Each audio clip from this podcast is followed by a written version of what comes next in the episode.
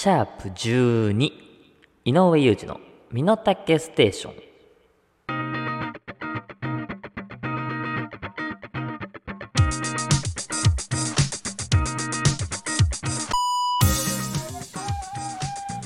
はい始まりました。ポッドキャスト配信番組井上裕二の身の丈ステーション、えー私がやめられない止まらない井上裕二でございます。2023年12月17日曜日。この番組は私井上裕二が自分の身の丈に合った投稿をしていく非常にパーシャルな30分番組です。とシャープ12で合ってるよね。12回目だよね。うん。これ台本11のままだったからさ。12だよね。えー、そうですか。12月17。うん。もう来週がクリスマス。だから、すごいよね。そのクリスマスイブにこの番組が配信があって、うん。で、そうか、その次の週がもう大晦日。あ、じゃあイブと大晦日配信あるんだ。あすごいね。イブも大晦日もそれでいて、特に何もこの番組はやらないから、通常で行くけど。そうですね。あ、そう、先週、あのー特に日本撮りとかそういうのはしないで、えー、大丈夫って俺言ったと思うんだけど、ごめんなさい、ちょっと、来週日本撮りにしない？いい？別に。大丈夫、そちら側は。ちょっとね、大晦日が、っていうか、年末、やっぱちょっとバタつくわ、俺。ちょっときついかもしんないんだよね。大丈夫。もう最悪別に、いいよ、俺一人で、勝手に撮って、で、そういうデータ送るからさ。別にそれでも、俺編集できるし。はい、大丈夫ですね。こんなニュースが届いております。ちょっと待ってね。はい、えー、こんなニュース入っております。老舗製麺所の丸山製麺が、コロナ後初の忘年会シーズン突入を受け、ラーメン好き937人を対象に忘年会の帰りに食べたくなるラーメンに関する調査を実施しました。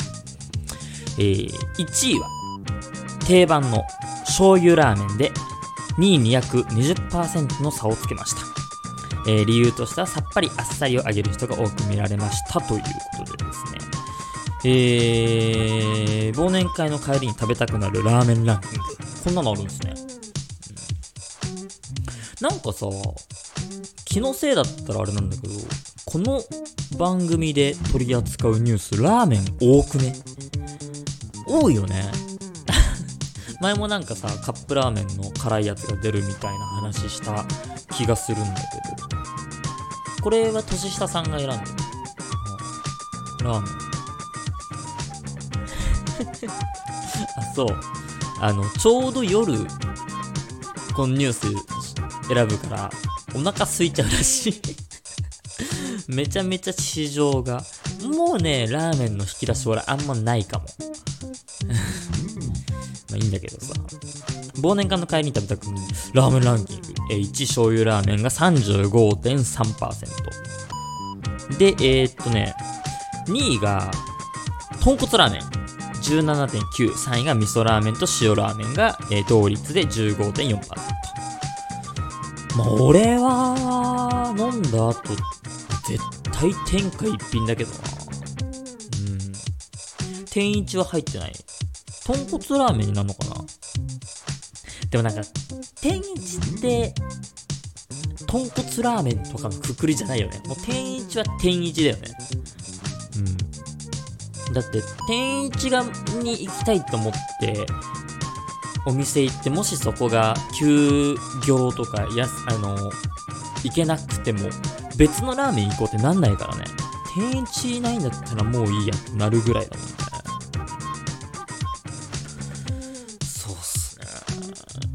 それで言うと、まあ、ラーメン屋、俺最近さ、日高屋にハマってて。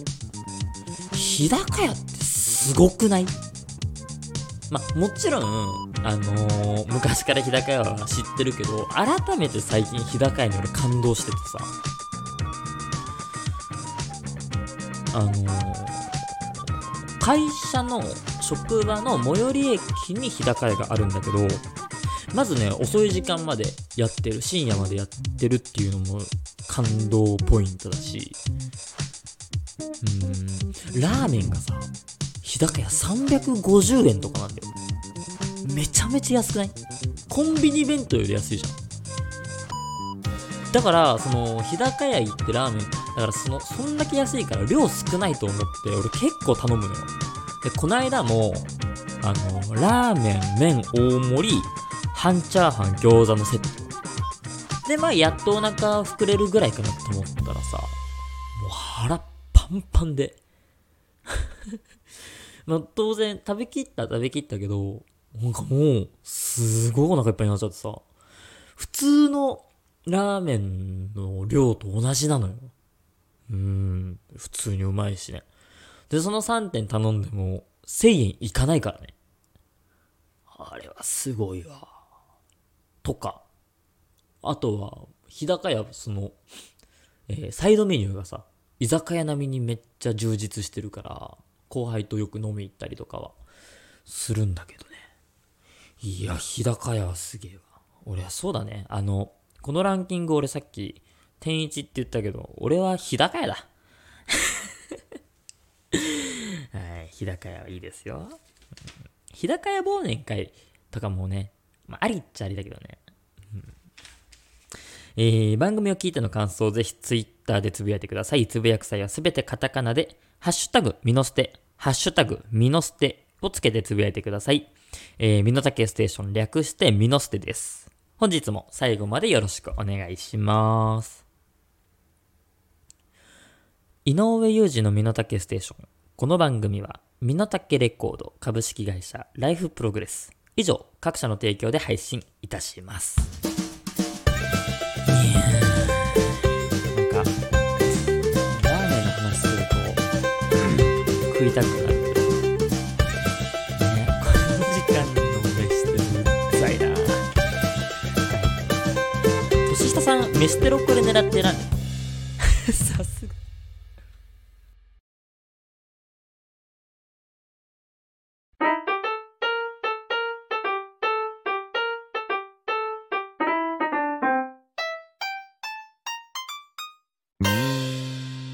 裕二の身の丈ステーション。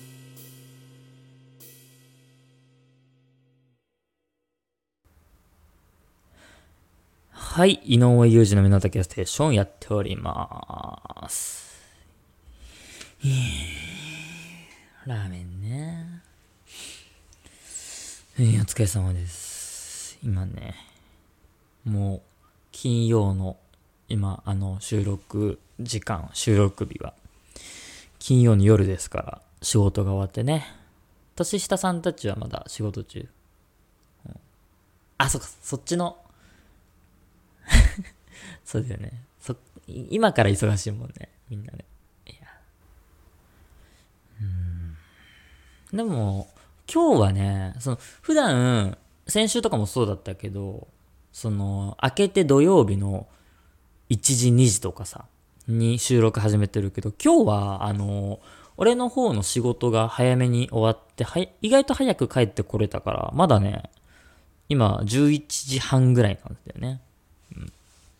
だから、だから、ちょっと俺、声いつもよりも、ハキハキ。ちょっとボリューム大きいかも。ボリューム大きい？やっぱ。あ、あーそっちで抑えてる。そっか。あ、じゃあ、ここでどんだけ大きい声で俺やっても、うん。配信はいつも通りなんだね。そっか。そうや、あの、リビングで今、奥さんと娘ちゃん寝てるから、あんま大きい声でやっちゃうとね。うん。迷惑だからね。あ、そう、えーっと、これ、オープニングで言った方がよかったか。ね、あのー今週の放送から、こちら、井上裕二の身の丈ステーション、Amazon Music でも配信が開始されたということで、ありがとうございます。これ過去の放送回も開始してる。あー、そうなんだ。いやー、ありがたいっすね。だからこれでね、えっ、ー、と、Spotify、Podcast、Podcast は、えー、Google Podcast、Apple Podcast 2種類、えー、そして Amazon Music。いや、媒体がまた増えてね、うん、届きやすくなったんじゃないですかね。聞いていただきやすくなったかと。ありがとうございます。いいっすね。なんか、改編とかは？来年の3月の改編は乗り切れそう？まあまあまあまあまあ、まあまあまあま、そうですね。今話すことじゃないですね。えー、まああのー、それはそうと、ちょっとね、聞いていただきたい話がありまして、これね、先週の、えー、火曜日だったかな。うん、ちょっとあった話なんですけど、月曜か。えー、仕事帰り電車、こう乗りまして、で、その電車が、あまあまあ混んでたんですよ。うん。で、まあ、立ってて。で、3駅ぐらい乗ったところで、1個だけ席が空いたんですね。で、周り、その、ね、誰も座らなそうだったから、すいません、つって俺ちょっと、すごい仕事で疲れてたのもあって、席座ったんですよ。うん。で、まあちょっと普通に座って、のんびりしてまして。で、俺イヤホンをしててね。そう、だから周りの音とかがあんまり入ってきてなかったんだけど、こう、ふと隣をちらっと見たら、その俺の右隣に座ってた女の人がこっちに向かってなんか話しかけてたんですよ。そうで、え？って思ってたんだけど、そしたら、それの、その反対側の左側に座ってた男の人もそれに合わせて何か喋ってて、俺カップルの間に座っちゃったのね。いや、間違えたーって思って、やったなーと思ってたんだけど、そう。でも、なんかその様子がおかしくて、様子がおかしかったというか、なんかね、揉めてたのよ、その二人が。そうだから、俺喧嘩してるカップルの間に挟まれちゃったわけよ。電車でね。そうで、うわ、どうしようと思って。うん。でもちょっと気になるから、その、ね、俺になんか話しかけてきてる可能性もあるから、その音量をね、もう切ってイヤホンをしてる状態なんだけど、話聞いてたのよ。そしたら、そのね、喧嘩の内容が、まあ、100%俺も分かってるわけじゃないんだけど、その、途中から聞いたから。でもね、どうやら、あのー、7、3、もしかしたら8、2ぐらいで、彼氏が悪いのよ。うん、聞いてる感じね。あのー、まあ、本当にかいつまんで話すとどんな内容だったかっていうと、その彼女が彼氏のツイッターのいいね欄を見たらしいのよ。まあ、あんまいいね欄を見てること自体、ちょっと、おやおやっと俺思ったんだけど、まあ、そこは置いといて、彼氏のいいね欄を見たんだって。そしたら、あの、その彼氏が、AV 女優のツイートばっかいいねしてたんだって。うん。まあ、あの、キモいじゃん。まずね。まずキモいじゃんそれは。うん。で、それに対する彼氏の言い分なんだけど、えっと、そのま彼女、まゆ、まゆさんって言うんだけど、まゆちゃんもさ、その、YouTube の履歴、この間見たら、詩人逮捕系 YouTuber の動画ばっか見てんじゃん。って彼氏は言うのよ。で、そのコメント欄で、詩人系、え、詩人逮捕系 YouTuber を叩く人たちとコメント欄で喧嘩してたじゃん、まゆちゃん。あれどうなの？って彼氏は言うのよ。で、今俺、あの、わかりやすくこれ今話したけど、本当はね、その彼氏、めちゃくちゃ滑舌が悪くて、作業が全部社業になってたのね。だから、あのー、そのまんま言うと、でも、まゆさんもさ、詩人逮捕系 YouTuber ばっか見てんじゃん。っていう言い方してたのね。まあいいんだけど。うん。で、揉めてたんだよ。まあ、あのー、コメント、詩人逮捕系 YouTuber のコメント欄で喧嘩してる彼女もちょっと嫌は嫌なんだけど、それを踏まえた上でも、まだ言う、あの、AV 女優のツイートばっかいいねしてる彼氏の方が俺キモいなって思っちゃったから、73なのよ。そう。っていうのを、こう、ま間に俺は挟まれ聞いておりまして、うん。で、もう、その、どうしようかなって。ちょっとしんどいし、あのその二人からしたら、なんでこいつ真ん中座ってきたんだよって思ってたら嫌だなって思ったのね。で、俺もその時ちょうど友達と、まあ、LINE をしてて、で、その友達にどうしたらいいか相談したのね。そしたら、その、彼女の方に、席変わりましょうかって一言言ってみたらっていう、あの、提案をされたのよ。で、あ、確かにそれいいなって思って、で、その次、電車が止まる駅が、まあ、ちょっと大きめの駅。いろんな人が降りる駅で、で、その駅まで待ってみて、そこで降りなかったら俺声かけてみようと思ったのね。うん。で、そこまで待ってみて、で、その駅着いたんだけど、その二人はそこで降りなかったのよ。だからもう、あ、じゃあ彼女の方にちょっと声かけようと思って、で、その、まあ、言い合いが一瞬止まるタイミングがあったから、そこで俺イヤホン、ちょっと片方だけ外して、で、あの、すいません、席、ちょっと変わりましょうかって言ったのよ。そしたら、その反対側にいた彼氏の方が、あ、僕主義で降りるんで大丈夫です。って言ってきたのね。じゃあ大丈夫なんだって思って、ああ、そうですかってなって、そしたら彼女の方が、あのー、まあ、その言い合いしてるのを俺聞いてたっていうことが分かったみたいで、え、お兄さんどう思いますか？今の話って俺に振ってきたのよ。うん。で、まあ正直、えっと思ったけど、まあ、あの、俺の本心言っちゃうと、まあ、彼氏の方がキモいから73かなって思ったけど、まあ、その彼氏の手前、まあ、あんまそんなダイレクトにストレートに、え言えないなって思って、まあ、どうすかね。でもまあ、うーん、まあ、彼女としてはそういうの嫌ですよねって言ったのね。で、まあ、彼氏さんには、まあ、でもそういう、あのー、そういう動画あんまり彼女には、まあ、ね、見るのは別にいいけど、ね、コメント欄で喧嘩とかしてほしくない気持ちもわかりますし、ってなんかどっちも濁してて。で、まあ、彼女の方からは、そうですよね、やっぱりちょっとキモいですよね、そういうの。そういうのにいいねばっかするの、って言われて。で、彼氏の方にも、お兄ちゃん分かってわ、分かりますよねみたいな。言われて。ああ、そうですね。って俺もなんか滑舌悪くなっちゃってね。で、それはいいんだけど、で、そしたら次の駅で、その、彼氏の方が、まあ、降りて、まゆちゃんまた、また連絡するね、みたいな。言って、あ、降りた降りたって思って。で、あの俺が降りる駅が、その次の駅だったのよ。うん、その彼氏さんが降りた次の駅で俺は降りる予定。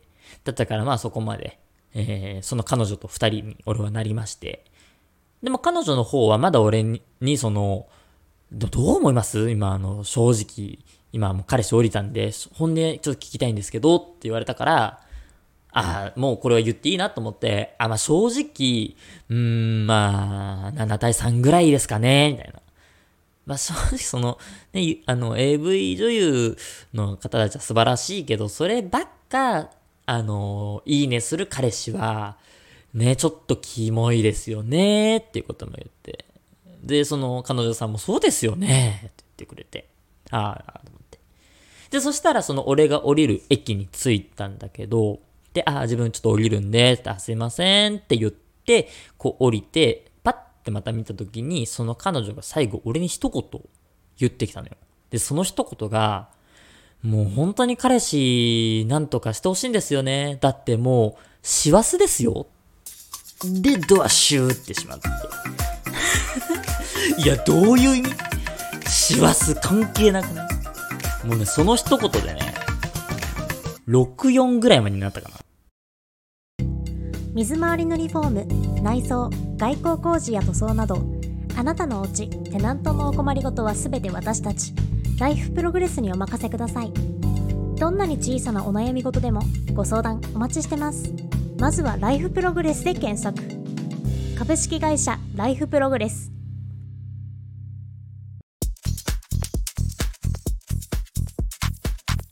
上裕二の身の丈ステーション。ステーション。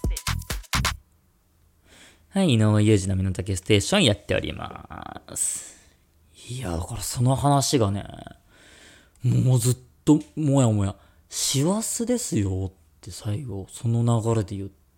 なんかね、幸せですよって言ってたのかなって一回思ったんだけど、でもそれも意味わかんないし、うん、で、多分あれ本当に師走ですよって最後一言言ったと思うんだよね。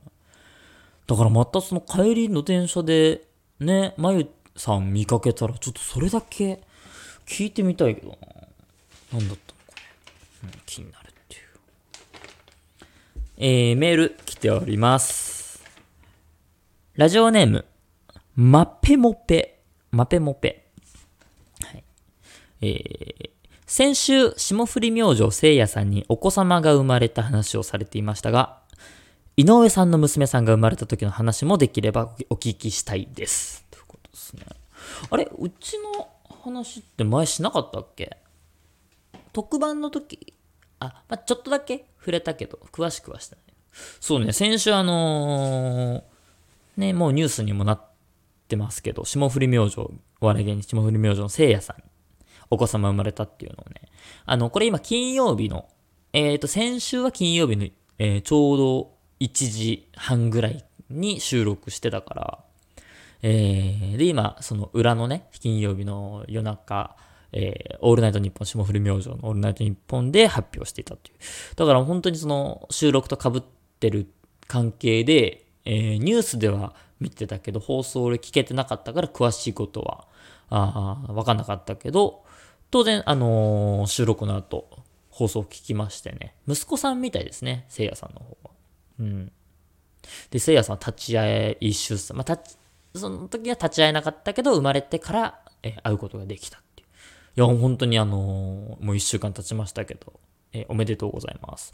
あとね、俺の友達が本当にちょうどその、せいやさんのお子さんが生まれた、その日に子供生まれて、だから誕生日一緒なんだよね。年も。すごいよね。うん。その友達も霜降り明星大好きな友達なんでね。すげえなーと思って。はい。俺のね、娘ちゃんが生まれた時はね、ま、ね、ちょっと特番でも触れた話にもなっちゃうから被ってる部分あると思うんだけど、えー、うちはね、2年前になるか。もうね、2年前になるので、がっつりコロナ禍だったんだよね。うん。で、えー、なかなか立ち会い出産とかができる病院少ない中、えっ、ー、とね、そこを、その娘ちゃんが生まれたその病院は立ち会い出産 OK だったんだよ。まあそれもまあ生まれる本当に直前、えー、5分前とかに、その、そこに入っていって、えー、生まれる瞬間を見届けることはできると。まあでもそれだけでもね、あのー、コロナ禍で立ち会い出産させていただけるのがすごくありがたいから、そこ選んで。でもね、その、樹里のお母さんとか、うちの俺のお母さんとかに、めちゃめちゃ心配されてて。っていうのも男の人ってやっぱりそういう血が流れる現場とかに慣れてないから、そうだから、貧血を起こしちゃう人がいたりとか、っていうのもね、多いっていうので、心配されてたんだけど、でも俺、元ライフセーバーなんですよ。うん。だからそういう現場、まあ慣れてるっちゃ慣れてるから大丈夫だよって、俺元ライフセーバーだからっていうかっこいい人をね、つけて、だから大丈夫だっていう風に言って、まあ望みまして。でもその立ち会い出産のイメージなんだけど、こう、ね、奥さんがこう力んでるところからまあ動画をとかを回すイメージが俺あったのね。その過程というか、その生まれるまでの。だから、その、病室、ね、看護師さんに呼ばれて、俺入っていって、もうそこで動画を俺は回し始めたのよ。まあ、あの、奥さんはさすがに映さないけど、その、ね、頑張れ頑張れって言って応援してる動画を回してたら、まずそこで看護婦さんに、そんなもの回さないでって怒られ。はい。で、その後ね、俺、一応その、調べてたんだよね。その立ち会い出産の男ってどういう所作をしたらいいかみたいなの。調べてて、やっぱり奥さんを元気づけた方がいいっていう風に出てたんで、ジュリ頑張れ、ジュリ頑張れって、いっぱい声かけてたんですよ。頑張れ、頑張れって。そしたら、ジュリから一言、うるさいって言われて。うん、で、また俺もシューンってして、まあ、静かに、こういたんだけどね。そしたら、えー、なんかね、様子おかしいんですよ。うん。まあ、結構な真夏日っていうのもあって、うん。で、防護服みたいなのも着てたんで、ちょっと厚着だったっていうのもあり、まあ、あと、血生臭い現場にやられてしまい、ふらっとしてしまって。あの、めちゃくちゃ忙しくしてる看護婦さんに椅子を持ってこさせる。で、一言あの、水もいいですかって言うっていう。で、えー、座らせてもらってたら、気づいたら、おぎゃおぎゃって生まれ、あの、聞こえてきて、見たらもう生まれてて。そうなんですよ。で、ジュリに入院中使いたいから持ってきてって言われてたクッションがあったんだけど、俺それ渡し忘れてそのままそれも家に持って帰ってしまい。って夜中電話、ジュリからかかってきて、あんた今日何しに来たの？って言われるっていう、そんな立ち会い出産でございました。はい。まあだから今後立ち会い出産を控えてる人、もしリスナーの中にいたら、えー、ちゃんとね、そこら辺の所作だったり、うん、マナーっていうのを調べて、うん、望んだ方がいいっていうのと、えー、貧血になる可能性があるので、気をつけてください でもね、これ本当にすごい話だけど、あの、そんなにフラフラしてたのに、やっぱ生まれたらね、めっちゃ元気になったんだよね、俺。ね、そういうパワーがあるよね。赤ちゃん。井上裕二の身の丈ステーション。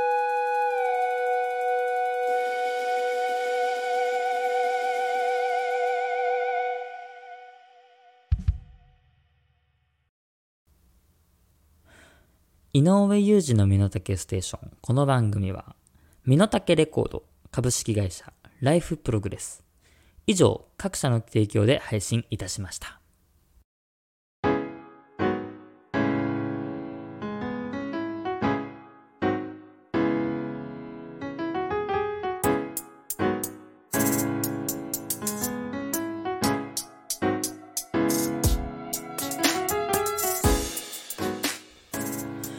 井上裕二の身の丈ステーションそろそろお別れのお時間です。番組ではあなたからのメールをお待ちしております。概要欄、ツイッターに載っている番組メールフォームからお送りください。コーナーへのメールはもちろん、リアクションメール等の普通歌も募集しております。どしどしお送りください。えー、次回、イノモネアですね、問題は、井上裕二が5歳の時にサンタクロースにお願いしたプレゼントは？井上裕二が5歳の時にサンタクロースにお願いしたプレゼントトとは、えー、こちらもお願いいたします。